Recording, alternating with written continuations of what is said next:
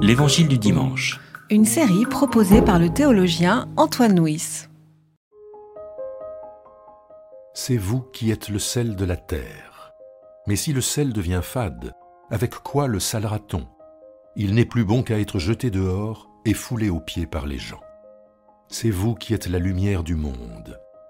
Une ville située sur une montagne ne peut être cachée. On n'allume pas une lampe pour la mettre sous le boisseau, mais on la met sur le porte-lampe, et elle brille pour tous ceux qui sont dans la maison. Que votre lumière brille ainsi devant les gens, afin qu'ils voient vos belles œuvres et glorifient votre Père qui est dans les cieux.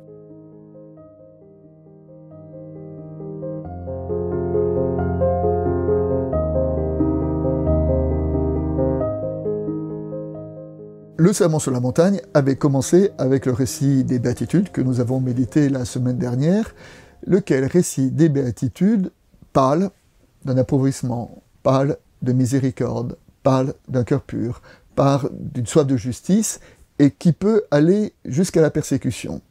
Et euh, derrière ce portrait, donc ce portrait que nous avons défini sous le registre de, la, sobriété, de l'appauvrissement intérieur, et Jésus, il dit ici que ceux qui vivent les béatitudes, ce sont eux qui sont le sel du monde, ce qui donne du goût au monde, c'est eux qui sont la vraie lumière.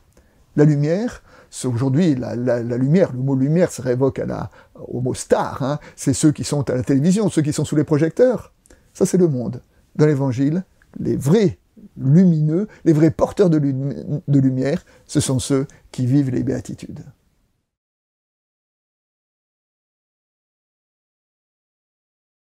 Vous êtes le sel de la terre.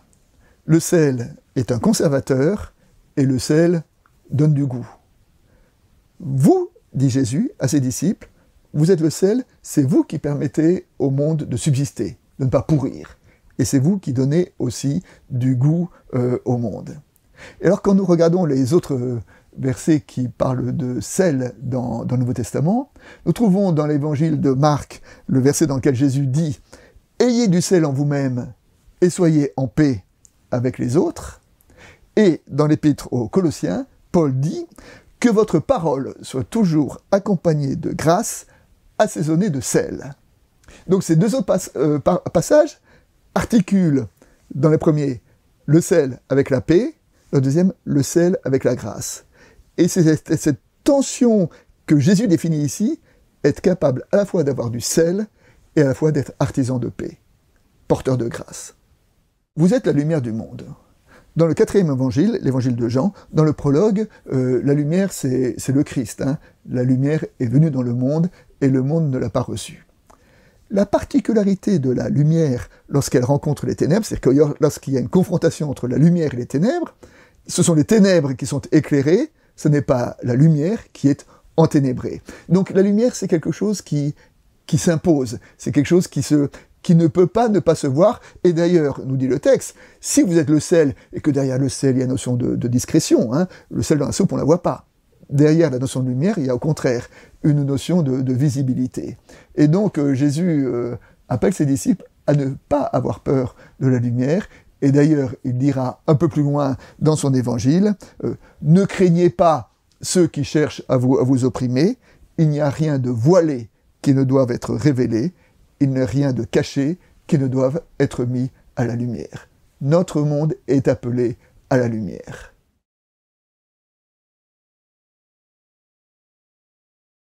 Vous êtes le sel, vous êtes la lumière. Il y a euh, une interpellation ici adressée aux disciples, et cette interpellation est au cœur du sermon sur la montagne. Au cœur du sermon sur la montagne qui définit les béatitudes, qui va définir, nous verrons la semaine prochaine, les antinomies, c'est la façon dont Jésus va relire la loi, qui va redéfinir la façon dont Jésus va relire la pratique religieuse au chapitre 6, en évoquant euh, l'offrande, euh, la prière et le jeûne. Donc euh, Jésus vraiment appelle là, mais ce thème de la lumière au cœur de la vocation adressée à l'Église. Et du coup, ça nous interroge aujourd'hui en disant, eh bien, est-ce qu'il n'y a pas dans le Sermon sur la montagne, dans ce verset, le défi premier, je veux dire, le, chemin, le, programme euh, proposé pour l'Église de notre temps. Et là, je, m'appuie sur le grand théologien Jürgen Moltmann.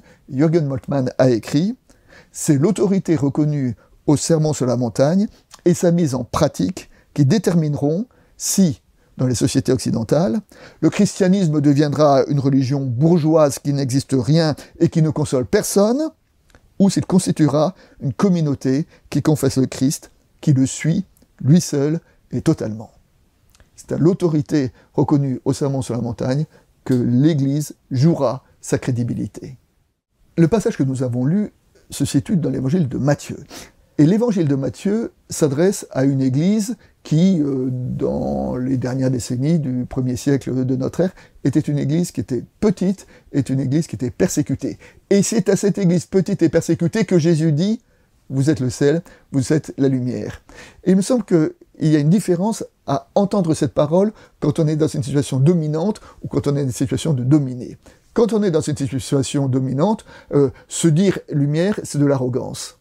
En revanche, ici, nous ne devons jamais oublier que ce évangile s'adresse à une église petite, une église menacée. Et, c'est comme si Jésus leur dit, euh, vous n'êtes pas grand-chose, vous êtes fragile, mais n'oubliez pas que, c'est vous qui êtes le vrai sel de notre monde, c'est vous qui êtes euh, la, vraie lumière.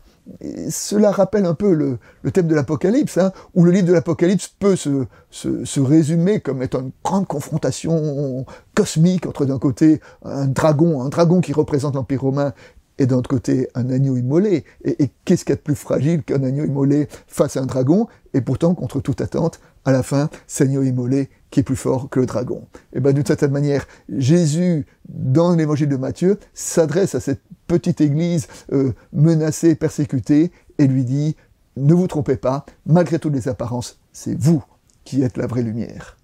Et c'est aussi à cette église persécutée que euh, Jésus euh, définit vous êtes le sel.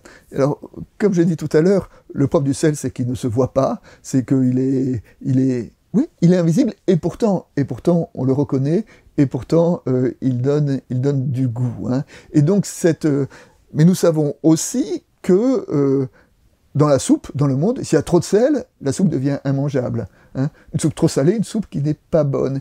Et est-ce que cela ne nous euh, définit pas euh, l'Église comme ayant pour vocation à être le sel, c'est-à-dire à être dans le monde enfoui, et surtout à être euh, minoritaire? La vocation de l'Église, ce n'est pas de gouverner le monde, c'est de donner du goût au monde. Et aujourd'hui, 2000 ans après ces textes-là, nous sommes obligés, lorsque nous relisons l'histoire, de, relever que chaque fois, je dis bien, chaque fois que dans l'histoire, l'Église a été dans une situation dominante, hégémonique, elle s'est dénaturée. Hein. Elle s'est dénaturée, c'est-à-dire qu'elle a perdu euh, l'essence de sa vocation, l'essence de, l'Évangile. Eh bien, en appelant à être celle, euh, peut-être que Jésus donne comme vocation euh, à l'Église, non pas de gouverner le monde, mais de donner du goût au monde. À propos de cet appel à, être sel, euh, Bernanos a écrit la chose suivante. Le bon Dieu n'a pas écrit que nous étions le miel de la terre, mais le sel. Or notre pauvre monde ressemble au vieux père Job sur son fumier plein d'ulcères et de plaies. Du sel sur une peau vif, ça brûle, mais ça empêche aussi de pourrir. Et là, il y a derrière cette, citation une espèce d'évocation de la radicalité de, de l'Évangile. Et peut-être de la radicalité qui interpelle l'Église aujourd'hui, l'Église qui est menacée d'insignifiance, qui est menacée d'être simplement euh, tellement au goût du jour qu'elle n'a plus rien à dire. Et donc ce texte-là nous dit, aujourd'hui, où est-ce qu'il y a du sel dans la parole de l'Évangile? Et c'est dans la mesure où l'Église sera retrouvée la, prédication du sel, un peu la, radicalité d'une évangile, la radicalité du sermon sur la montagne, peut-être qu'elle arrivera à, à être porteuse d'évangile pour notre monde.